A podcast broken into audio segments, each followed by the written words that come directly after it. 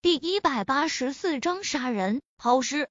时间真的是一件令人很无奈的事情。不管陆廷琛多强大，他也不能让时间停止不前。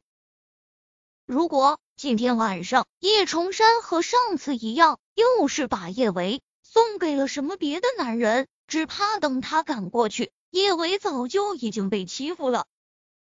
他更担心的是，以叶维的性格，他会宁为玉碎，不为瓦全。可这个世界上有些事，因为太在意，必须明知不可为而为之。陆廷琛没有全程搜索去找叶维，为了节约时间，他只能另辟蹊径。也算是凑巧，他赶去叶家别墅外面的时候，刚巧看到从别墅里面走出来的沈优和叶倾城。陆廷琛果断将跑车停在路边，一身冷凝上前。叶倾城完全没有注意到陆廷琛身上的冷意，他的声音中带着少女特有的欢喜与娇羞：“姐夫，你怎么过来了？”姐夫。陆廷琛的眉心不由得跳了跳，这称呼还真别扭。他算是他哪门子的姐夫啊？叶倾城丝毫没有被人嫌弃的自觉，他继续叽叽喳喳乱叫：“姐夫，你来找我姐对不对？真是不巧呢，我姐刚出去，我现在就给她打电话，让她回来。”廷琛，你别着急啊，安安很快就会回来。沈优对陆廷琛这位乘龙快婿，向来是一百二十分的满意。他对着叶倾城使了个眼色，示意他赶快给叶安好打电话。沈优听说过陆廷琛和叶安好之间的事情，他知道他们最近因为叶维闹得很不愉快。不过陆廷琛既然愿意过来找叶安好，这证明叶安好还是有希望成为陆太太的。上车，陆廷琛压下心中的不耐，冷声对着叶倾城和沈优说道：“若不是为了尽快找到叶维，这两个女人他多看一眼都嫌烦。”啊！沈优和叶倾城都是一愣，他们都不明白为什么陆廷琛会忽然让他们上车。不过对视一眼之后，他俩转瞬就明白了，陆廷琛。应该是想讨好未来小姨子和岳母，开车带他们兜风吃晚餐吧。陆廷琛的声音是极冷的，但因为他本来就是高高在上的人，沈优和叶倾城并没有觉得他声音之中的冷意有什么不妥。他们两个颇为兴奋地上了陆廷琛的车，叶倾城更是跟吃了兴奋剂似的，一个劲儿的寻求存在感。姐夫，我们要去哪里啊？我要不要给我姐打电话，让她一块过来？不必。陆廷琛眼皮都懒得抬一下，波澜不惊的说道：“威胁叶崇山、沈优和叶倾城这两个人就已经足够。嗯，找个安静点儿的地方，他更好放手办事。”叶倾城有点儿冷，都不用找叶安好过来的吗？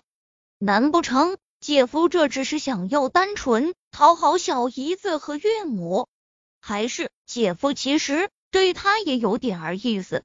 女人都或多或少有些虚荣心，叶倾城更是有着大把的虚荣心。他的确是很喜欢韩景，但是若是陆廷琛对他也有意思，他还是很开心的。毕竟不管从哪方面来说，陆廷琛的条件都不输韩景。甚至还更胜一筹，同时被这么优秀的两个男人喜欢，争夺多美啊！坐在陆廷琛的兰博基尼跑车上，吹着微凉的夜风，这一瞬间，叶倾城有一种当上了霸道总裁小说女主角的感觉。他以为陆廷琛会带他和沈优去一个颇为罗曼蒂克或者颇为雅致的地方，他都已经幻想了。陆廷琛或许会站在城市的最高处，站在灯火璀璨之中向他表白。到时候他可以录个视频给韩景看，我多抢手，一不小心我可能就被别人给抢走了。韩学长，你可得好好珍惜。叶倾城正沉浸在他为自己编织的玛丽苏童话中不能自拔，他忽然意识到了什么不对劲。陆廷琛竟然带着他和沈优去了城郊。陆廷琛猛踩刹车，停在了一旁的路边，车门打开，笔直的长腿迈出，如同暗夜之中的王爵。看着缓缓下车的陆廷琛。叶倾城不由自主的打了个寒战，不知道是不是他的错觉，他竟然觉得陆廷琛的身上有杀气。怎么会有这么浓重的杀气呢？就算是陆廷琛没有爱上他，他也是他的准小姨子啊，他应该对他百般讨好才是的。沈优也感觉出了什么不对劲，他忍不住开口，向着陆廷琛问道。廷琛，你带我们来这里做什么？陆廷琛没有立马说话，忽地，他缓缓转过脸，那双深潭般幽寒的眸，冷得滴水成冰。杀人抛尸啊！沈优和叶倾城面面相觑，打死他们，他们都没有想到陆廷琛会说出这么一句话。陆廷琛话音刚落，汪铎和顾衍分别带着一群黑衣保镖。就将兰博基尼跑车团团围住。叶倾城和沈优前一秒还觉得陆廷琛刚才的话是在开玩笑，现在看到这架势，他们还真有一种要被人给宰掉的感觉。姐姐夫，你是在开玩笑吧？你可是我姐夫啊，你怎么会对我？叶倾城的声音之中带上了明显的颤音，他话还没有说完。顾言打开车门，就粗鲁的把他给扯了下去。啊！叶倾城失声尖叫：“姐夫，这不是开玩笑啊！感情姐夫是真的想要杀人抛尸呢？可是这不科学啊！姐夫最近就算是有意疏远姐姐，他也一直以为姐姐是他的救命恩人，他怎么可能会伤害姐姐的家人呢？妈，救我！”叶倾城挥舞着手向沈优求救，沈优刚想质问陆廷琛为什么要这么做，他的身子就被汪铎一把从跑车上扯了下来，没有丝毫的尊重，更没有丝毫的怜惜。沈优和叶倾城被狠狠的扔在地上，仿佛世间最恶心的垃圾。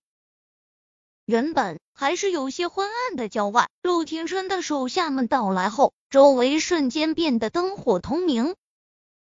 叶倾城和沈优还没有从惊吓中缓和过来，他们就已经被陆廷琛的手下直接吊在了一旁的电线杆顶端。叶倾城还是第一次见到这么高的电线杆，这电线杆得有小二十米，下面是水泥地。他和沈优要是掉下去，得粉身碎骨。